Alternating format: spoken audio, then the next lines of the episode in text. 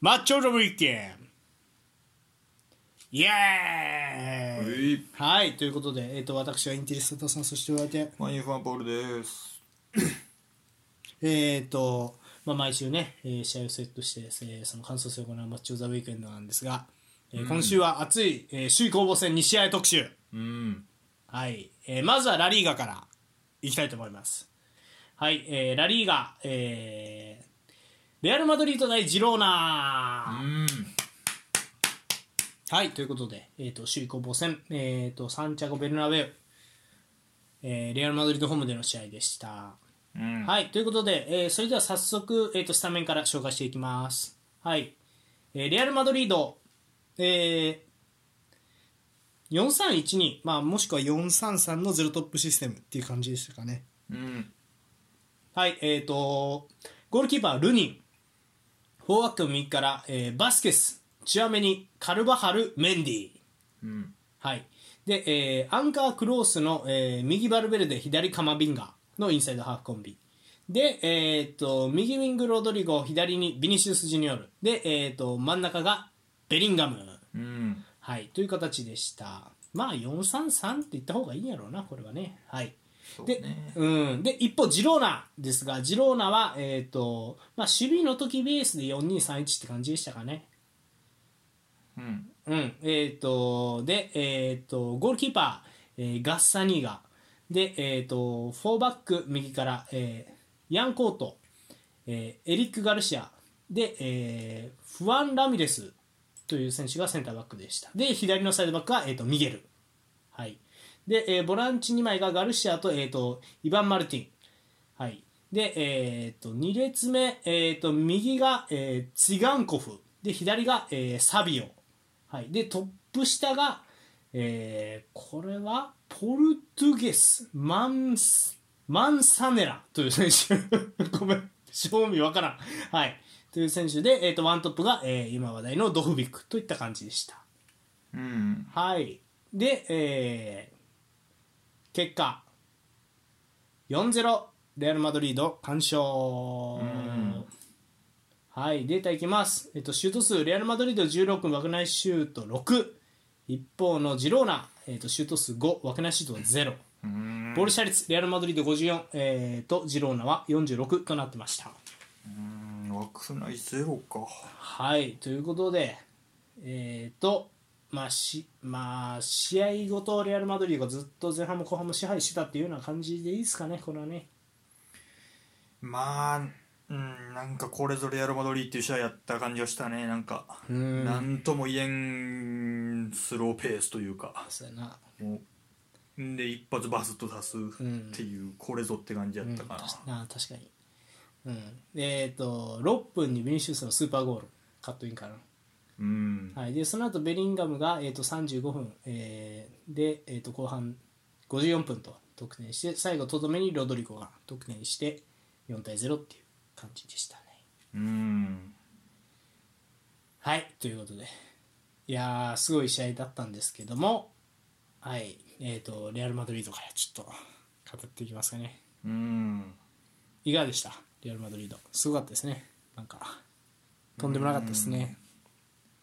こういう試合されたら多分どこも勝たれへん感じはするななうんか、ん。もうこの試合展開持ち込まれた時点で負けの気がするななんか、うん。世界中どのチームがやっても。そうですね、ジローナが持った時は引いて守る、でもその代わり、ジローナ、えー、とボール、まあね、ゴールキーパーからとかで、ボールつなげる時は、ジローナのプレッシングはもう綺麗にかわしてっていう感じやったね。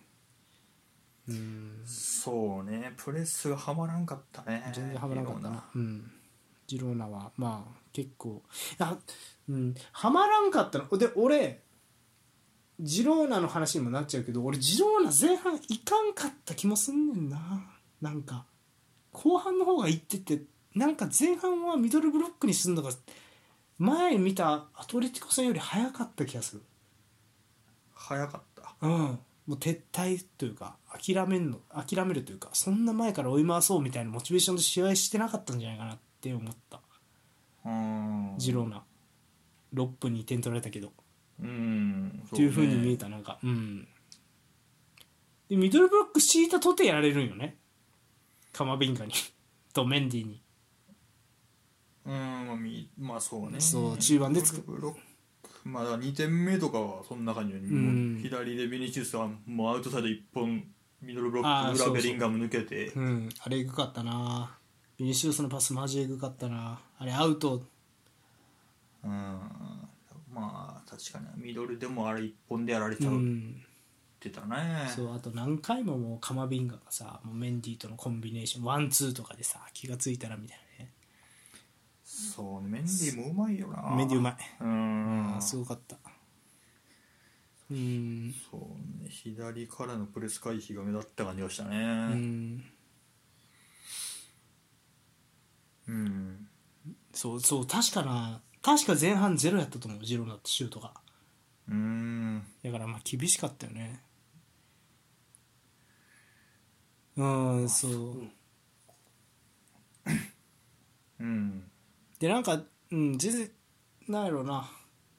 ベリンガムが降りてくると来るとカマビンガが上がったりとかっていうのはしてたなっていうイメージだったのと攻める時やっぱりあの左から運んだりとかもあったけどやっぱロドリゴバスケスバルベルデのトライアングルなんか前節アトレチコ戦かなんかで言ったけど右にバスケスいると右の攻撃えぐいねみたいな話したけどこの試合もそうやったなやっぱ。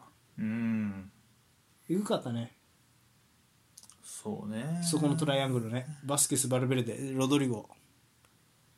前の試合よりロドリゴ良かった気がしますね。で左は、まあアイソレーション気味というか孤立させ気味で OK みたいな。なぜならビニシウスは一人でヤンコートをやっつけられるからっていううん。ことやったんやろうな。そうね。ん。うん。まあそうね。やっぱ個人で回避してるってとこかなやっぱ一番はなんか。ああなるほど。なんかうん。あのあともう一個気になったのはバルベルデが相手の、えっと、このごめん名前また忘れちゃったけど24番の選手は左のえっ、とインサイドレーン気味のところにいるよね。あのインナーラップをずっと狙ってるというかポケットつくのをずっと24番狙ってるよね。うん。それにバルベルデがついてってもう、うん。マンツーでついてるからもう5バックやったよなそうねそこをして中盤出たら入ったり、うん。だから5最終ライン入ったりって感じだったね、うん。バルベルで、まあ、あれはやってるのはちょっとあの辺におる選手を見る役見る。うん。だから大人げないなと思って。なんかやっぱあのジローナ相手でもそれやるんやと思って。まあでもそんだけジローナが強かったっていうことやと思うんやけどまあうん。ねいいやしね。そうそうそう。でもまあまあ。でもなんかバルベルデがサイドバックの位置に行ってカルバハルが絞るみたいなことが多かったんやけどバルベルデがセンターあのチュアメニとバスケスの間に入るみたいなのはあんまうん。まあインサイドハーフ起用やからっていうことかもしれんけど、うん、なんかやからレアル・マドリードの不気味さはなんかさこれビニシウスがサボって442で守ってるのかなっていう瞬間もあるけど、まあ、そうやってバルベルデ落として541に見える瞬間もあるし、うん。まあ普通にあの451で守ってるなっていう瞬間もあるやん。うん。そこよね。うん。なんかでどうやってんのって言われたらもう多分なんとなくみたいな ことなんやろうなみたいな。ノリでみたいなね。そうなやろね。うん。毎回一緒ではないからね多分。うんまあそれで全然ね相手シュートゼロに前半まあまあシュート5本枠内シュートゼロに抑えれるっていうのが凄みかなと思う。うん。かな。そう。ベリンガムを左に落とすやり方はもうやってないんかね最近。ああそうやね。やってないね。うん。プッシュっぽいね。うん。なんか前半はでも、あのー全然関係ないけどカマビンガはベリンガムとコンビって感じだったな。ベリンガム降りてきたらカマビンガ上がるみたいなルールじゃないけどカマビンガがそこ感じ取って上がってってるなま真ん中にとかっていうのはちょっとなんか印象に残ってる。うん。カマビンガが左サイドのビンシウスと絡むっていうことはあんまなかったなっていう。うん。なんかね、うん。そこはなんかメンディーがフォローに来るみたいな。内側からみたいな、うん。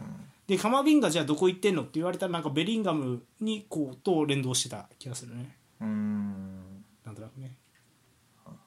はいまあ、ベリンガム前置いといた方が収まるしそっからなんとか攻撃もうん。発動しやすい感じなんかなっていうのもあるね。なんか落とし左落としてしまうよりは。うん確かにね。そっからもう前3枚でなんとかしてくださいよってういう、ん。なんとかなりそうだしね。ビニシウス・ロドリゴベリンガムやったらね。ドリブルで、うん。いやでもやっぱベリンベリンガムじゃビニシウスやっぱエグかったな。フィニッシュスやったねこの試合は、ん。ま。あうんすごかったね。すごかった。そうね1点目とかマジで何もなかったうんねうんなんもなかったね。予兆はなかったよな、うん。ちょっとプレッシャー遅れたからドーンみたいな感じだったもんね。う、ん。エグかったマジで。そうね。だから2点目もアウトサイドやし。なああれエグかったね。モドリッチか思ったよな。うんそうね。3点目もだからビニシウスシュート弾いたところベリンリンガムうガム詰めてんとかなそうあのあれやね。左あの縦いったやつやね。うん。縦抜けてって左足か右足かどっちか忘れたけどシュート打ってこぼれたところをベリンガムね。いやいやいなかなかこれをやいや抑えるの。うん。ちょっと厳しいね。うんまあ相手がなこのヤンコート多分ディフェンスそんな好きじゃないないと思う、うん、ミスマッチもあったと思うでこれは厳しいね。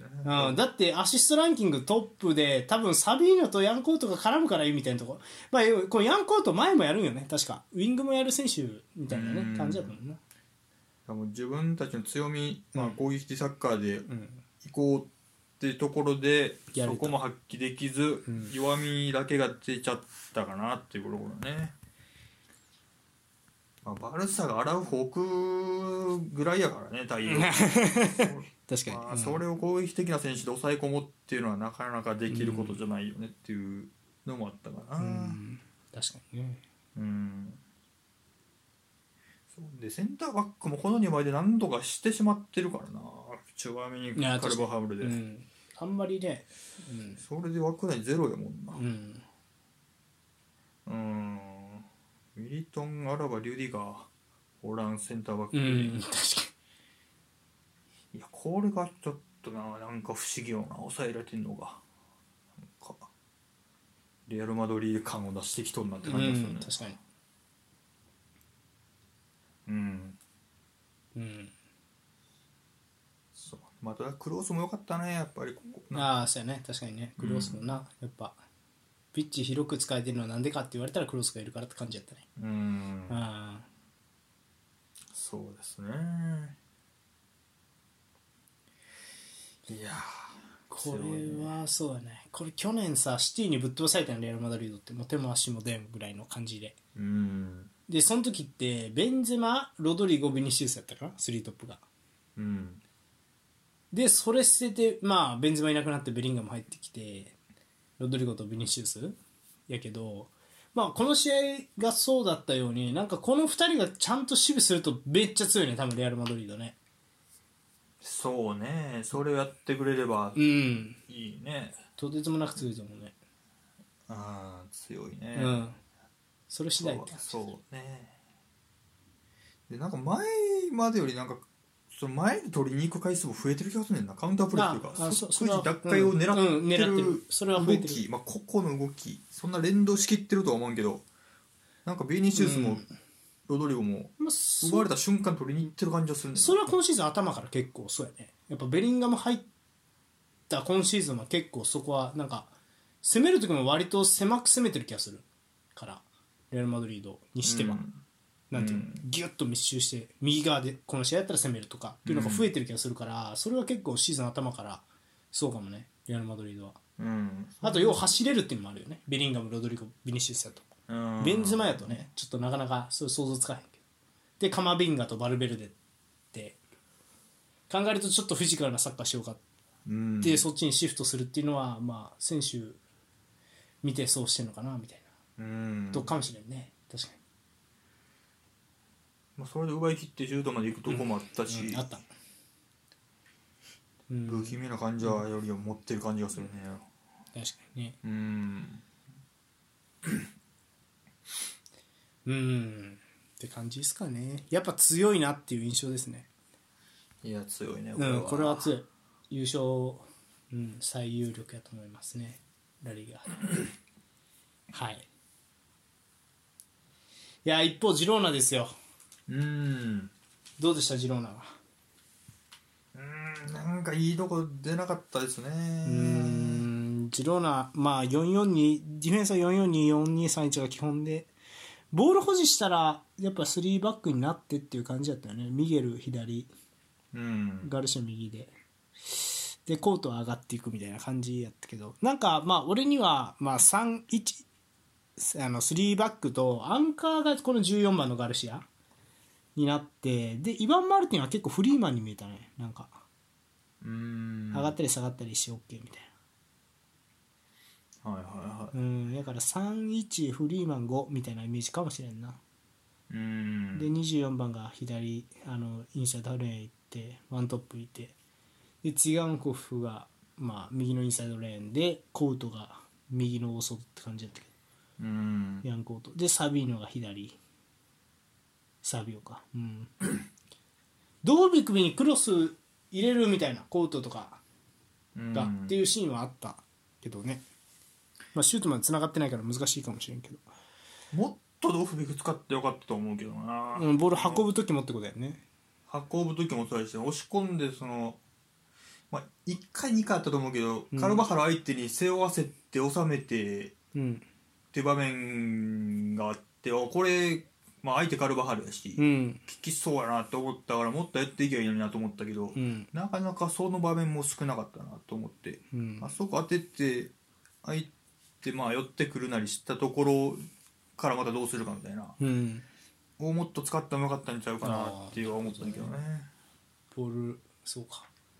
うん。せっかく強い選手おんのになっていうなるほどな。確かうん、相手も本職センターバックちゃうし。にそれは全然思ってなかった。なるほど、うん。ああそうかもな。確かに。ああポストプレイヤーをちゃんと使おうぜっていうことね。確かにな。それはそうかもな。なんか俺はどっちかっていうとこれ活路になりそうやろなっていうのはまあ普段見てるそのサッカーの違いかもしれんけど、うん。俺はこのミゲルのオーバーラップ。何回かあったんやけど、うん。はいはいはい。バストーニ的なやつ、う んあれで何回かこれ連続しちゃいけんちゃうみたいなうんことはちょっと思ったんやけどね。まあそうね、ん。多分カウンター対策で残し気味にしたんかなっていう。うんそうそうそう。前見た時もっとサイドバック行ってたと思うよ言ってたカウン言ってた。ターだからそれいかんのはまあまああの前さん前でやるのうん。対策で残し気味にしてんかなとか思ったりしたから確かにもっと参加させてればうん。チャンス生まれたかもしれんね、うん。結局カウンターでやられたしねカウンターというかまあなんか疑似カウンターみたいな感じでね、うん。引きつけて、まあ、メンディーとかカマビンガみたいなプレッシャーかけに行ってもドリブルで剥がしてワンツーしてくるような選手に壊されたっていう、でさらにまあそうちょっとやっぱやっぱヤンコーとか攻撃的な選手だからなかなか抑えられなかったっていうビニシウスをね、うん。うん、途中からさでもさサビを右に置いてさヤンコートとサビオで攻めるみたいなのはちょっとやってたけどまあちょっとあーって感じだったね。で、えっ、とブリントが怪我か。いやちゃうえっ、と何やっけブリントがダメやったんかな。なんかあの2枚目の何やっけ、まあ、出場停止かなんかかな。っうん。ていうのとあともう一人ぐらい選手がいないみたいな情報がありましたね、うん、でもうレアル・マドリードはねもうモドリッチ出したりとかあとえっ、と神道ギュレルスンギュレル君。何歳やったっけな十何歳。あのトルコの神道はいはいはい。18歳出したりとか結構まあ省エネモードで。あ あうん。いやこれもうレアル・マドリード対策あの対策委員会が必要ですよ。なんかうん。ありますか？シティみたいな正攻法で倒す以外なんかあるかな？どうしたらいいんやろアトレティコとかどうやって倒してるの？でもすすごいよね。今シーズン負けたのはアトレティコ戦だけってね。レアル・マドリード。そうやな。まあでも倒しプレスがいうもう行ききらないやばいよね。だからシティとかアーセナルぐらい行ってどうなるかは見たいけどねプレスに。たああはいはいはい。なるほど。多分まあジローナよりは激しいと思うから、うんそうだね。そこまで行った時に回避しきるのかこのメンバーが、うん確かにかもうがっつり引いてどうなるのか、っうん。て感じなんかね。確かに。アトレティコ多分引いてたんかね。うん。うん。うん。あどうかな。うなんやろうな、あとはまあだから1対1個人対個人なんかね。ビニシウスのところを、まあ、コートじゃ厳しかったけどウォーいやでもなんかカーならどうなるのか。でもウォーカー一回やられてるやんカンセロいる時代やったけど。ズドーンって。まあ1回ぐらいはやられるいやいやまあそうそうやねんけど、いやうんそうやねんけど。それでまあ点決められたりとかしてたから。うん。ビニシウスのためにはちょっと無理じゃんやっぱ個人じゃっていうのは思うねまあ無理なのか。ああれビニシウスじゃなかったっけあれ？ビニシウスちゃうわ。ウォーカーじゃなかったっけあれ？フェルナンジーニョやっけ？うん覚えてない。覚えてない。確かそんな感じ感じやったかな。なんか怪我でいなかったんやっけなウォーカー。でウォーカーやったらなんとかなってたかもみたいなそういうことやったっけ？うんでもやっぱちょっとビニシウス個人で抑えるのむずいよね。うん。ってな、ね、そうだからやっぱり組織で引いて守ろうのアトレティコは唯一対抗しうるみたいなことは分かるかもしれん。うんそうね。うんまあ引いた方が。うん点を取られた後もうやること変わらんか別にマドリーは。このメンバーで。先制されてもされたらどうすんのか。相手に。うん。レアル・マドリーが。うん。ボール持ちにかかるからあんま変わらんかもね。うん。あの西部さんの本に書いてあったやん。全部で8点とか9点とか取ってるみたいな。10点じゃなくてみたいな。うん。10点満点中ねだからレアル・マドリードからボールを取り上げられるチームってやっぱりアトリあのマンチェスターシティとまあアーセナルかなぐらいなんかね今世界で。うんそうね。ハイプレスで。うん。いやその辺と当たった時にどうなるどうなるか。そうあとまあアトレティコとか、うん。まあちょっといあえて言っちゃうけどインテルとか引いた時に強えよっていうチームがどんだけ耐えきれるかってことやろうね。うん。まあ、アトレティコも1失点しかしてないからね、あのーマドリードダービーでは結う局、ん。で最後の最後追いついてるわけで、そうやな。その辺がどうなるか。うん、まあでも今回もコペンハーゲンディアスのあの個人技で点取ってきてるしな。ああいうことなんやろな結局もうその個人あライプツィヒ戦、あライプツィヒか。コペンハーゲンシティか。うん。うん。あ確かに。あれちょっとびっくりやね。確かに。ねあいうああいうことが起きないようにしないといけないって確うん。かにね。あーディアスないかったな。ディアスまあアトレティコ戦もディアスやしね。点取ったね。出ればっうん。ていう感じがするよね、うん。スタメンじゃないけど。あまあ、あとそのベリンガムの嗅覚をね抑えるまあ抑えるの難しいけど、うん詰めるべきところにいる人、うんうん、確かに。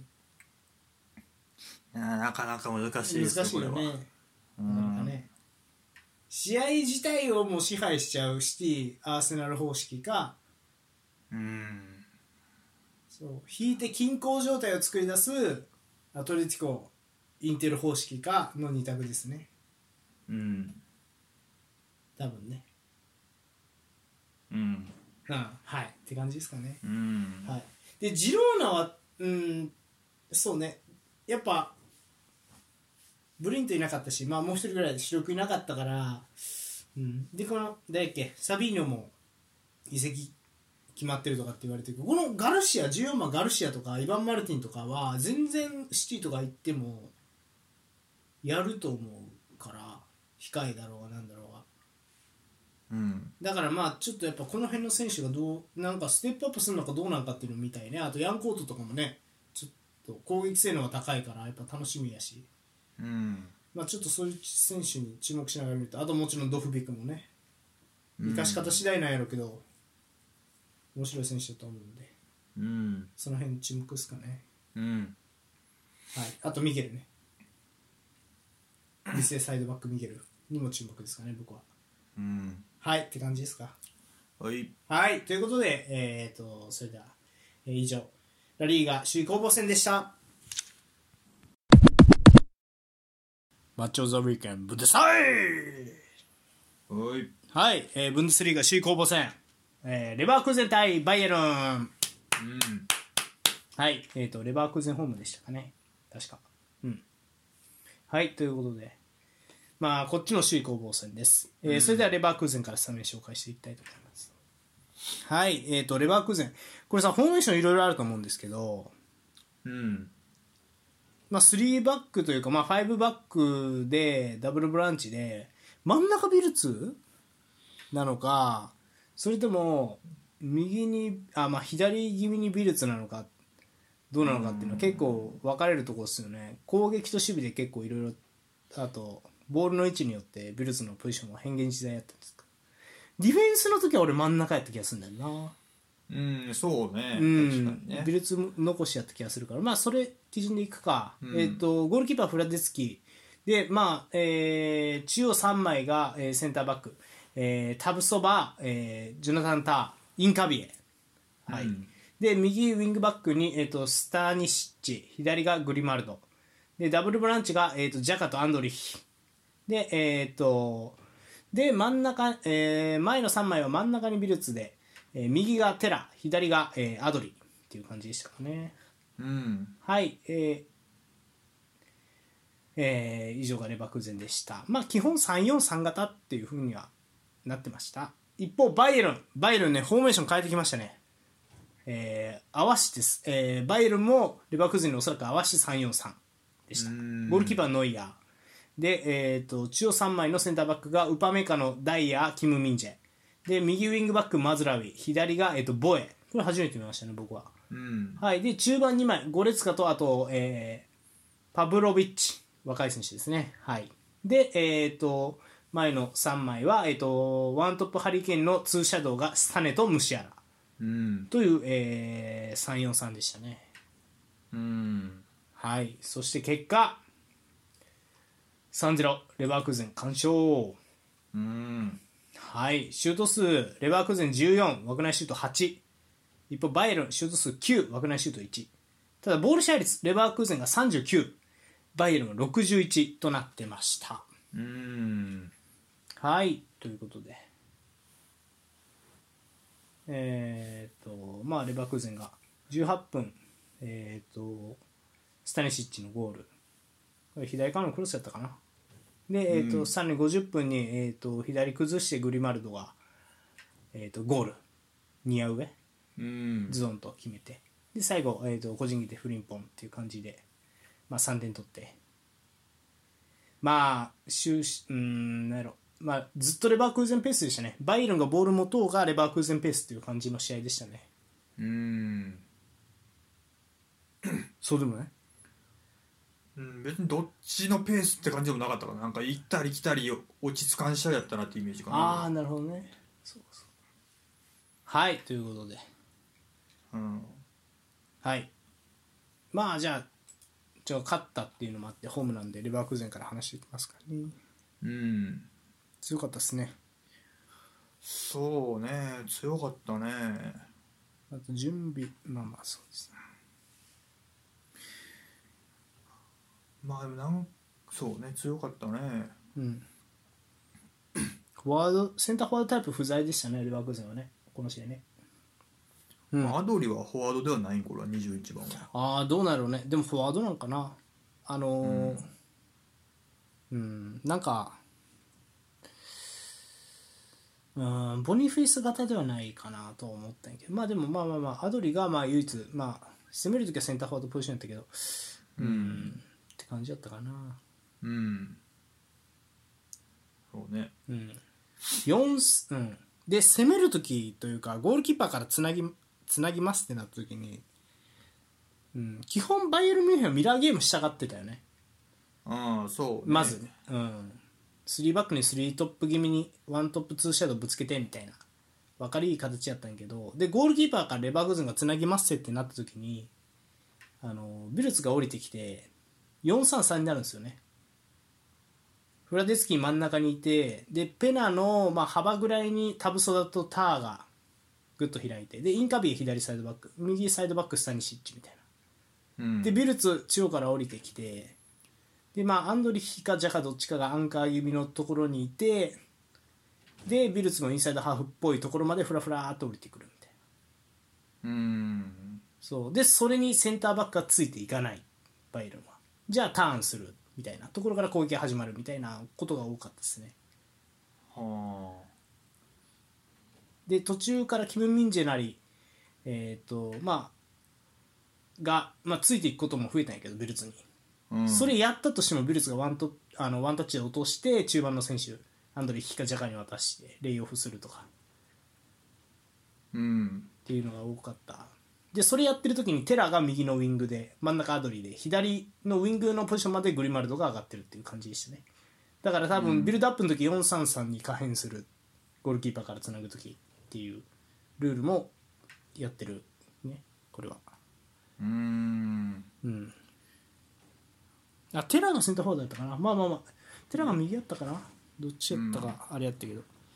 うん。いや四まあそれはなんかもうほぼほぼブライトンみたいな424の左のグリマルドだけちょっと自由に動いて、うん。右のテラは張りっぱなし。あに見えたかなあなるほどね。ビルツとアドリも、まあ、中でああな受けるほど、ね、て下ろしはい。て、でジャカアンドリヒは2ボランチ。ああ424であーなるほどね。グリマルドだけちょっとだからやらしい動きというか、なかなか捕まえづらい動きしてたからややこしく見えたかなって感じがしたかな。なるほどね。うん、まあテラはずっと入ってたなマジで、うん。うん、右は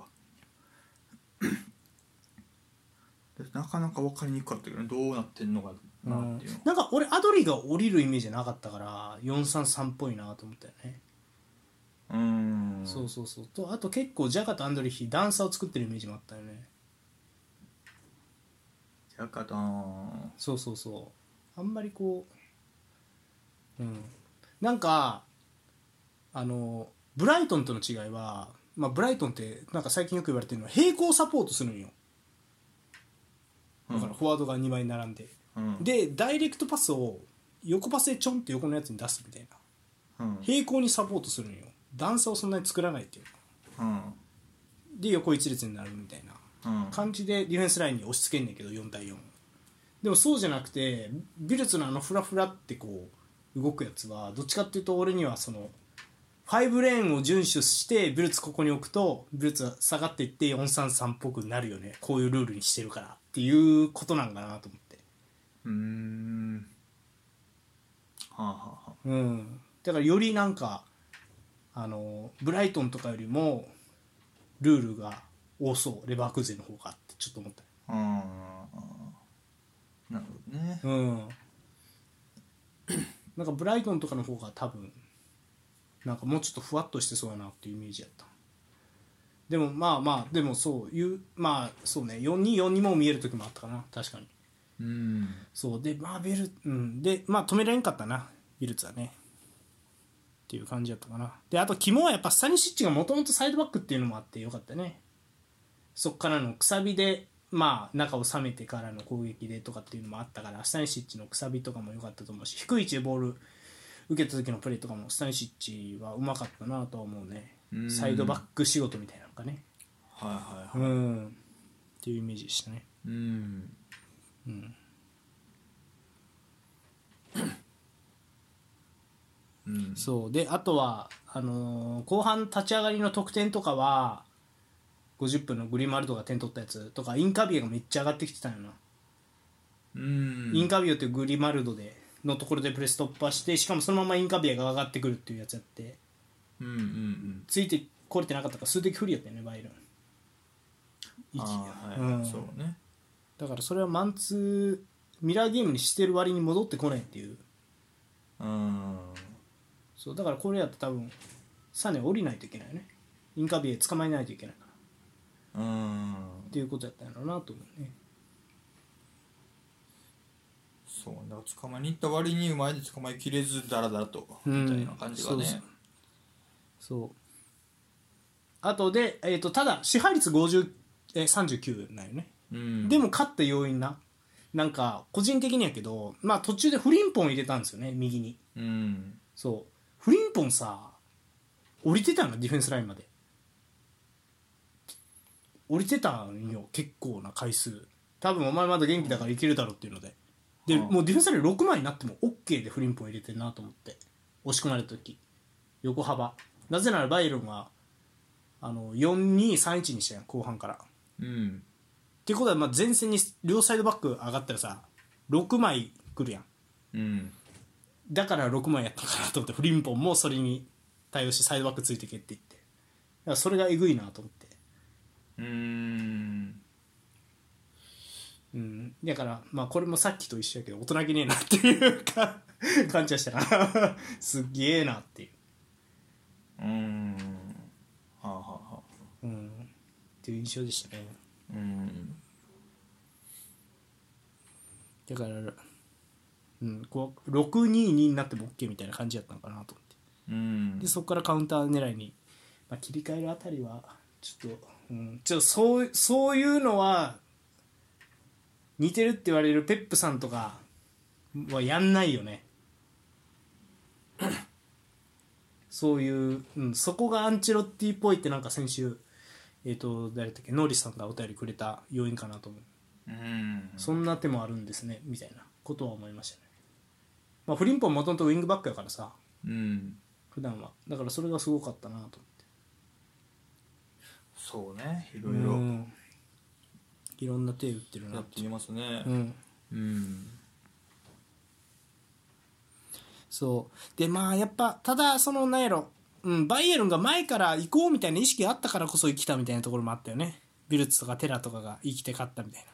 で逆に言うとこうボール持って前に進めてまあフィニッシュしてみたいなのもまああったけどもうなんやろなうーん。そうねなんかもうちょい点取れてもよかったんかなぐらい結構レバークーゼンチャンスもあった気がするんだけどね。でもそこがセンターフォワードいなかったからっていうのもあるかもしれんなっていうのはちょっと思ったかな。まあそうね確かにね。うん終盤の追加点あったけどまあもうちょっとうんなんか完全に試合終わらせられたかもなみたいなことはちょっと思ったね。結構。うんビルズに困ってたからもうバイエルンが。っうんていうのは思いましたね。うそうだね。ん。いやでもそうね。すごかったです。本当に。うん。ビルズやっぱすいいな。なんかラストパス微妙かもみたいな話さ前したかもしれんけどうまいねラストパスのスペースがあると。ディフェンスラインの裏に。あーまあそうね。なんかあー。そこかなと思ったね。なんかどっちかというとそのスペースがある時にラストパス入れるのはうまいけどこううん。狭いところにスポンとこういいクロス入れるとかっていうのはないよね。そのデブルイネ的な。うんそうね。そう。とか。あと巻いてのなんていうインスイングクロスとかっていうよりはどっちかというとスペースある時に速攻で機能する。そこのまあスルーパスディフェンスライン裏へのラストパスがうまいかな。うん。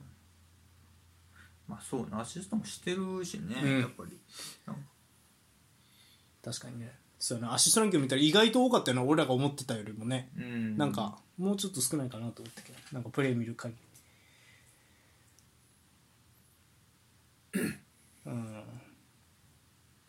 そうあとなんかポールがさ前言ってたけどさ、センターバックちょっと1対1負けすぎちゃうみたいな、はいはいはいはい。言ったけどやっぱり今なんやろメンバーが持ってきてるよね、うんこのタウソとかか強いね、うん。強い普通に。これは良かったね。うん。そこが良かったかなと思うねうん。強いなこれ普通に。うん。ああ優勝するわそりゃそうね。うん強いわ普通に。うん、どこまで行くか楽しみ楽しみやねこうん。いやローマどうやって倒したんやろ昨シーズン。よう分からん。でもなんかやっぱ相手が引いてるとちょっと物足りなさみたいなのあったんやけどな昨シーズン見たら。うんもうボディフェイスがいるからな。結構強引に放り込んできてとかあるし。強いやろうねこれね。うん。はい。っていうのがうんレバクーゼンでしたかね。うん。バイエルンどうやった？えー、なんかこのやり方もうん。急増なのか。うん。ミラーゲームマンツーマンしやすいスタイル。あんうん。そうなんか持った時もそんなにアイデアないなって感じだったし、うん。ウバメカノがボール運ぶシーンが多かったですね。うん。343のミドルゾーンやったもんね。レバークーゼンはどっちかっていうと前からプレッシャー行くって感じじゃなかったもんねレバークーゼンって。うんなんかそうね、うん逆に言うとトゥヘルの、うん、両方ともトゥヘルぐらいの感じ？343のこうミドルゾーンみたいな。だから、うん。センターバックがボール持てるからっていうので結構ウパメカノが運ぶシーン多かったけどいまいちそうね。うん。うん、まあそうやな。レバークーン結構だからもう人マンツーって感じやったな、うん。ミラーゲームっていうのもあったし。うんうん、そうやなんかな。確かに持った時もな。うん。後ろこの3枚じゃなって感じするよな。なんか重いというか、うん。うん、ウィングバックも多分守備デイビスおらんかったのは怪我か分からんけどああそうね。おったらまだ破壊力もあったかなって気もするし、うん、なんか急増感がすごかった、うん。うん、あい合わせに行ったんやろうけど。うん。うん。そうね。231にしてもでもやっぱ機能しなかったね。ミラー入れても。ミュラーキミッヒ入れて、うん。やったけどねなんかミュラー右おらんかったらサネが、まあ、交代するまでなんかあでもそうやな。ミミララーーもなんか、うん。逆になんか生きてきそうやなって気もしたし、うん、でもミラー俺結構右に流れるの好きやから流れてんのかなとかって思ったりもしないけどね。どうなんやろうね。うん。どっちやったかな、うん、とにかくでも機能しない、うん。そうだね。うん、まあでもずっとそうよね今シーズン。べ別にボール持ってなんかするチームじゃなくなったなっていう感じはしたもんね。うんまあ前々から、そうだね。サネのカウンターを、うん、そうかサネ起点のサネのスピードを生かして最後ケインが決めるみたいなところが順序やけど、うん、まあそうか。カウンター発動しない試合をこうなっちゃうんかね。まあフォーメーションもあるやろうけど、うん、そうやな、今季はなかなかうん。崩すところが見えてこない、うんまあ、セットプレーでの得点とか多かったもんね、バイエルンのチームの時ね。あ今までね。あそうんそうそうそうそう。うん。パブロビッチがセットプレー決定とか多かった。うん。であとこれやとレアル・マドリードとかってでもどうしてるかって言われたらドリブラーがなんかするんですよ。サネとかムシアラとか前向いて、うん。そこやられてたのよことごとく。そうね、うん。ムシアラはまあさすがやなって感じ。シュートまで行くドリブルもあったから、うん。まああんまりそれ枠内しバチンと言ってなかったけど、うんムシアラぐらいやったからなんか生み出しそうな感じしたのはうん。うんサネな。あんまこのポジションじゃないんかな。右サイド張ったところからカットインなりなんなりうん。顔出して中っていうのはありかもしれんけど、うん。シャドウとかに置くタイプではやっぱりないんかもしれんなと思ったから。うんちょっとここ。うん。で前さポールが教えてくれたさ下田さんが言ってたハリー・ケインは点を取らせることに専念されてる説が結構濃厚みたいなのあるやん。はいはいはいその弊害よねこれ。うん。本当はできるケインを前に晴らしてることによってチームが機能不全に陥ってるという。ことよね。うん。まあそうかね、と思うね。ボールタッチも少なかったしケイン、そうね。うん、前に比べたら多少増えたなって感じするけうん。ど、そうね。まあまあそうね。ケインが触って。そうため作って裏にサネ飛び出すとかっていうシーンは結構ねソン・フンミンとケインのコンビからしたら想像はつきやすいけどな。普通に考えると。そうだな、うん。確かに。そうでも今シーズンはケインが24点取ってる代わりにケインはセンターフォワードに専念してるからねゲーム作れなかったらゲームに関与できないっていうゴール前だけの選手になってる。センターフォワードらしいセンターフォワードじゃあセンターフォワードだよね、それは。そうそうそう。触れない時は触れないっていう、そうそうそう。でもやからとはいえ現代型のセンターフォワードってポストプレーぐらいはするやん。うん。どこも。だからす物足りへんよね。うんそうね。シンプルに。うん確かにな。ケインはうまく使えてないね。うん使えてないと思う難しいですね。うん。トゥフェルさんこんな感じだったのね。そうやねほんまにな、うん。チェルシーの時もっとうまかったよね。うん。使い方。だってベルナーとハフェルツ優勝してんねんから CL まああれもカウンターで優勝っちゃ優勝やねんけどな。CL はね確かに、うん。でもさレアル・マドリード相手にさゲーゲンプレスっぽく倒したりしてたやん。あのマウントがめっちゃ活躍したりとかしてああそんな試合もあった。ああったあったあった、うん。あの時ジダンのジダン最後のレアル・マドリードやったああそうか。ああそれをやってくれるまあやろう。まあでもやってくれるメンバーじゃないんかねなんか。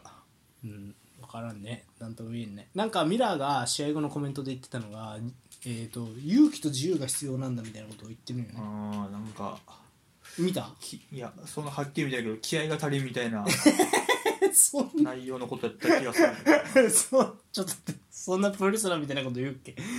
なんか俺が見たのは何やったっけな？あそこはラツー戦も負けてるからすごい。なんかあれよね。ミラーでもすごい。あそっちの試合見たんかな？いやいやあーなるほどね。コメント。コメントね。気合が足りないみたいな。なんかうん。ミラーってでもさよく喋ってくれるからこういうニュースがいろいろ出てくるよね。ううん。うん。そうやな。いやーなんかそうでなんか俺がごめん見た記事やとミラーは確かなんか自由と勇気が足りないみたいなことを言っててトレーニングじゃできてるのにみたいなことを言ってたみたいなのをちらっと見たんですよ。まあなあ自由。うん。うん。まあレバークーゼンがやっぱうまいうまかったんかな。試合展開とかも。そんなカウンター打たせないようにしてる。うーんかね。うん。うんまあシャビアロンさすがですね。それならば。確かにね。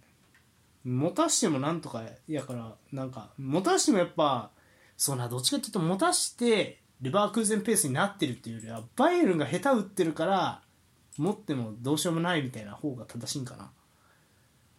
うんなんかそう,、うん、なんかそうレバークーゼンペースっていう感じも俺はあんませんから、うん、そう。だからバイエルンが一方的にうまくいってなさすぎるみたいなことかもなそうそうそうそうそう。うん。なんかね。うん。そうもっとほんま持ってどうするかマジであん見えてけへんかった感じやねんな、うん。もしやらだけやなって感じがしてう思って、ん。虫やらもさなんだかんださあのなんていうのロストとかもあったやん。うん。そうだからやっぱもうちょい頑張るべきは俺で一回いいターンがあったと思うからサネかなと思うねやっぱ。うんできると思うからね。うん。で5ポイント差になったってあでそうそうそう。でなんか試合後にはっきり言って最悪だよ。プレッシャーを感じるのは問題ないけど勇気と自由が必要なんだ。トレーニングには示せてるのに。それが試合に欠けてると。うん。そう。で時には僕らも選手たちについて話さなければならない。監督だけの話じゃないんだ。最高レベルの代表選手が揃っているわけであり自分たちのプレーを上げないとっていうふうに試合後にミラーがカメラの前で言ってるんやけど俺結構これがキーやなと思ってて勇気と自由が必要。うん。勇気と自由とは何ぞやって言われると俺答えはあのカマビンガとメンディーのあれやあれな気がすんねん。レアル・マドリードの。なるほどね。あれって勇気と自由がないとできんやろ？あんなこと。あんなドリブルで持ってワンツーするとか。はいはいはい、はい、それがないっていうことなんかなと思って。で多分トレーニングやとなんかそういうことやってんのかなみたいなことはちょっと思うんやけど試合になるとうまくいかないみたいなことかなと思ってさ。うーん。そうかもね。確かにな。うん。うんだってメンディーのあのプレーとか多分グラウディオラとかやったらもうブチ切れてるやん。うわーみたいなことになってそうやん、うん。あんな自陣でドリブルすんなみたいな。はいはいはいはい。でもあれが勇気と自由って感じがするやん。うーんまあそうね。あれまあそうか。それ確かに勇気自陣で取られるかもしれないという勇気。うん、うん、それを恐れないという勇気と。うん。なんかもうなんていうかな。押し込めてはいるけどどうするかなと思ったよね。大きな課題は一番の俺この試合は。ああなるほど。勇気というかっていう感じがするんだよなああお俺はだからそれで言うとまあ言ったらカマビンガとメンディーのプレーだけじゃなくて、うん。えー、とターンする勇気とかかなって思うからそこはやっぱサネとかに求めたいとか。うん。中盤で受けてターンする勇気とかハリケーンに降りてくる勇気とかそういうことかな。もっと自由に、まあ自由は分かる気がするな、うんだから。そうそうそう。とかあともっとウッパウッパーメーカーの方がもっと運んでいく勇気とか右のワルマズラウィに預けて自分が上がっていく勇気とか。そうそうそう。それはあのあれが見せてるパバールとかがやってるやつね。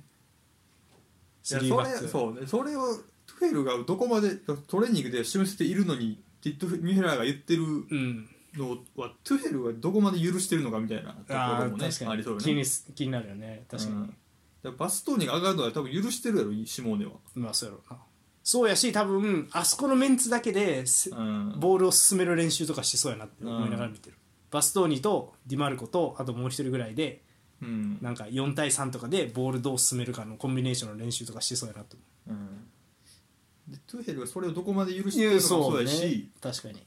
そもそもそれに向いてる選手なのっていうところはね あでもそれがでかいかもウパーメカのもキム・ウィンでもそれじゃないやろっていう感じは俺だからそれやったらマズラウィ3バックの右とかの方が良かったかもね、うん、まだそっちの方が良かったかもしれない、うん、でも右のす右のサイバックはいないんか。な？もうそこ君氏とかの勇気を持ってほしかった。トゥフェルには。やから勇気フューチャー。あとあの左のウィングバックも初めて見たよね。フエーみたいな名前の。ごめんちょっと待って。違った。なんかフエーみたいな名前じゃなかった。ななんか。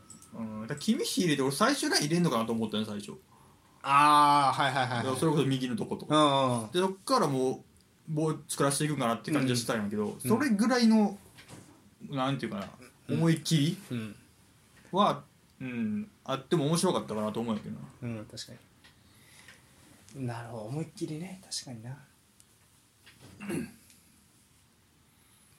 うんまあ、そういう意味ではそのパブロビッチとかそのボランチもあんまりなんか物足りんかったかもしれな。い、うんあん前見た時まあ、ゴレツカはあんまそうじゃないかもしれんけど、うん。あそこでなんか作るというか配球なりなんなり、うん。クロスクロス不足。はいはいはいそうそうそう。うんとかね。まあチアゴ・アルカンタラ不足よねうん、うん、だから配置もなウパメカのそれじゃないやろって感じするし。うんそんな何でもできませんよっていうね。できなくていいと思うし。ウパメカのは。うん、うん。確かに。そうね。だからまあ急増感がそこにも出てたんかもしれんな。うんそうね。確かにな。うん。なんかすうん。いやーそう。でこの後バイルンはラツィオにも負けてしまうっていうことでね、いや一応戦も同じやり方でしいいや4231あ4人3人でいったの、あー。やったと思うで負けたっていう。厳しいね。そうか変えてもあんまうまくいかんかったか。うんいやまあまあチャンスっぽいチャンスはなんか作ってたけどね。うん。まあウパメカの怪我怪我ちゃうわ。レッドは痛いけど、ん。PK 一発やろこれ。やつよ。ウパメカノそうウパメカノがそう PK 一発やねんけどその時にレコーレッドで、うん。まあだからやられたわけじゃなさそうやから。いやでもねそれねシューあのドリブルを倒したとかじゃないよ。シュート打った時にがっつり足裏でいっちゃったってことじゃないよ。だから結構クリーンにシュート打たれるシーンは、ごめんハイライト見る限りちょっと多そうやなっていう。うーん。やつはイサクセンが良くてね。前もなんか見たけど。うん。それが厄介そうっていうのと点が取れてないっていうのが問題なんやろなだと何よりもあーそうそうそう。なんかね枠内シュートゼロ。うんそれはひどいね。バイエルン。シュート17本って枠ないゼロ。うん。ああ厳しいね。でラツィオにも一応シュート11本打たれてるんで。うーん。だからボール持ってはいるよなこの試合そう61%やから、うん、ラツィオとねバイエルン戦なんですけどボール支配率はバイエルンは61%あるのに、うん、っていうねうん。持たされると厳しいみたいなところかもしれないですね。ちょっとどうするのか。なんかな。でもう早くも解任の話出てますよね。トゥヘルトゥヘルって今ツイッターに打ち込んだらすごいいっぱい出てくるよ。まあ出ても。でハンジフリックとか。まあまあまあ分かる感じはするね。うんとかっていうそういういろんな名前が出てくる。うん。いやでーこれでもまあるかもなマジで。ラツィオにこれで負けて16で終わったらリーグ戦も危ういしそうそうそう。であるかもしれんな。だってさ去年覚えてる、うん。ナーゲルスマン切ったのって別にここまで悪くなかった。ようん。首位やったじえ首位ではなかったのかな？でもドルトムント優勝。だいぶ競ってたよね。うん。うん。で直接で勝ってなんとか逃げ切った。そうや、ね、逆転してやうん。ったもんな最後。そうそうそう。4月か5月か。そうそうそうそううん。いやでもまあ。ドルトムントが最後こけて自力優勝はなかったよねバイエル。ンああそうやっけ。そう。うん。ドルトムントがこけちゃったでその時にはもうトゥヘルに変わってたから。いやあるかもしれないで次セカンドの時3月なんですよ。3月の頭ぐらい、うん。いや結構それまであるやん。だからここで今2連敗したよね。レバークーゼン負けてうん。ラツィオ負けて、リーグ戦落とすようやと、うん。いよいよって感じがするよな。そうね。ありえるね。そうでも俺も全くポールと同じこと思った。こんな感じやっけトゥヘル。うん。っていうね。そうね。もっとつないで崩してみたいなことやる人じゃないみたいな。うん。イメージでしたね。うん。はいという。でまあそうとっさんとしてはね優勝層大穴にしてこういう守備勝てチームが行くんじゃね？みたいなこと思ったんやけど浅はかやった。わ ボやっぱボール持った時こんだけうまくいってないとちょっとどうしようもないかもしれん。でももうんそうね。でもそれならもうガングあやらんのかそれは。え何？えイベントスタイルイベントスタイル、うん。モーリーのスタイル？うん。確かにな。あモーリーノの噂あるよね。ドイツ語練習してるとかって。ああ見たななんかいやでもバイエルンこう今やるにしても途中からやるかね。でもケインは喜んでるみたいな。トッテナム時代。ケイン喜んでんの？いやいやなんかっていう噂ね。報道ね。うん。ケインは結構モーリーノに感謝してるみたいな。ああそうなんや。自分もなんかその鼓舞してくれたみたいな。ああそうか。いい思い出ないかと思ってたけど。まあ途中からやる人もなかなかやねこれは。連連覇を終わらせる監督になるかもしれんわけやしねあというのあやるんだろうね。シーズン。ねあ確かに確かに。そうね。OB 持ってくるかバイエルンも。なんで？OB 持ってくる デロッシー？デロッシー的な感じか。あーししそう。ああのね逆の意味で今指導者の層が厚いんよ。あの、うん。ドイツって。めっちゃ熱いんよね。でナーゲッツみたいに実績のない人がいっぱい監督になってるやん。だからうん。OB が簡単に監督やろうと思ってできへんねん。うん。だからドイツの監督になってる人ってほとんどがその育成年代指導した実績をもとに上がってきてる人ばっかり。なんかそこを育成改革して指導者に。やってるからシュバインシュタイガーとかあの辺何してんねんって思うやん。うん。今ほとんどディレクターになってるよねそういう人ははいはいはい。スポーツディレクターになってて OB の人が監督やるっていう道場じゃないよもう。いやそのウルトラ C が使えへんっていうのは辛いかもねバイエル。ンでやってもいいんやろ？やったらあかんの？いやだからそもそもライセンスを取るのが大変。めっちゃ勉強せなあかんから、うん。だからナーゲルスマンみたいなやつしか出てこない。うん。であのライセンスがねえってことしましたいが。とかは大取るの大変だから最初から諦めて監督はやってない。うん。ライセンス取りに行ってないっていうことになってる、優秀な人しかライセンス取れないし、うん。2部での2部とか、えー、と下部組織での指導者経験がないと永久は取れませんよっていうルールにしちゃしてるんよ。うん。だからそうなると指導者が指導者の勉強を一からせなあかんねん。現役の選手だろうと、シュマインシュタイガーだろうと。そうなると取らねえよなって言ってディレクターの方行っちゃう。うん。なるほど。だからバラックとかも聞かんやろ。っうんそうね。ていう例が多いからウルトラ C がないバイエルうん誰がおらんかね。クローゼとかは指導者の道行ってるみたいな話は聞いたことあるけどな。うん。でも取るまでにはクローゼであろうと何年かはかはちゃんと下部組織の面倒を見たりとかせなあかん。うん。そうか。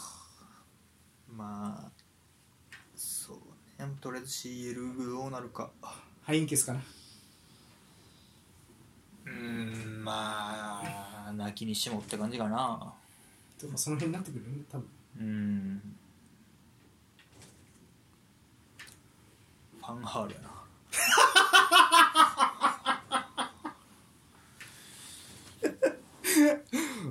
もう世界の音体みたいになってるのがある。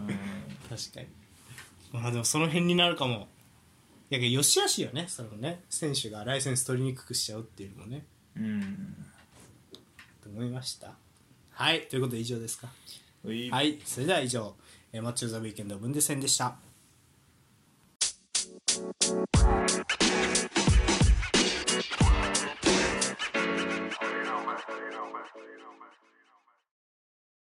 はいエンディング。はい。はーい。えー来週マッチ・オブ・ザ・ウィーケンドどうすかね？どうですかね？プレミアリーグがあんまいいカードがない？なんかプレミアセリアもあんまいいカードなかった気がするよね。あマンシーとチェルシーはありますけどね。シティ対チェルシうーんまあチェルシーちょっと上向いてるっぽいんやけど俺あそうなんや。っぽいんやけどね。試合はそんな見てないけど。ーぽいぽいかうーんそうっすね。セリアでいくとちょい面白そうなのはラツィオとボローニャぐらいですか。あんまり。うん。うーん。なんかそうそうそう。なんかね結構ね薄かったからまあ普通にシティでもいいかなと思うけどね。シティと久々にチェルシうん。ーですかね。まあちょっとであのごめん。バルサもちょっと気になるけどなどうなってるのかっていうあの調子が悪いは悪いでそれはそれで気になるなっていう感じはする。うんまあでもセルタか難しいな。まあじゃあチェルシー見とけますか。そうね。じゃあシティ対チェルシーでうん。言っときますかね、エンソ・フェンデスがすげえゴールが決めてたのあの冷静に落ち着いたなんかキックフェイントの交えるやつ。あ,、あーはいはいはいはれ前節？えークリスタル・パラス戦やっけ？いかな。あーリケルメみたいだとすげえなと思って、うん、はい。ジャジャクソン左っぽいよな。ええー、ワントップは？パーマやってんのかな。へえ多分。へえあそう。もうなんかあれやね。センターフォワードが微妙なんだったらゼロトップみたいなムーブメントやね。世界中どこもうん。あほんまやね。ワントップパーマーなんやへえでジャクソン左。へえ面白いね。うん。そうかそうかはいということでまあじゃあ注目したいと思います。うん。はいえっ、とでもちろんシティはねあのまあどれぐらい強いんだっていうのをまあ CL 後なんでちょっとメンバー落とすかもしれないですけどまあそれ楽しみに見たいなというふうに思います。うん。はいということで以上ですか。はい。はい、えーそれでは以上、えー今週ルフト以上です。私がインテリスタトさんそしてお相手。マンユーファンポールでした。はいまた来週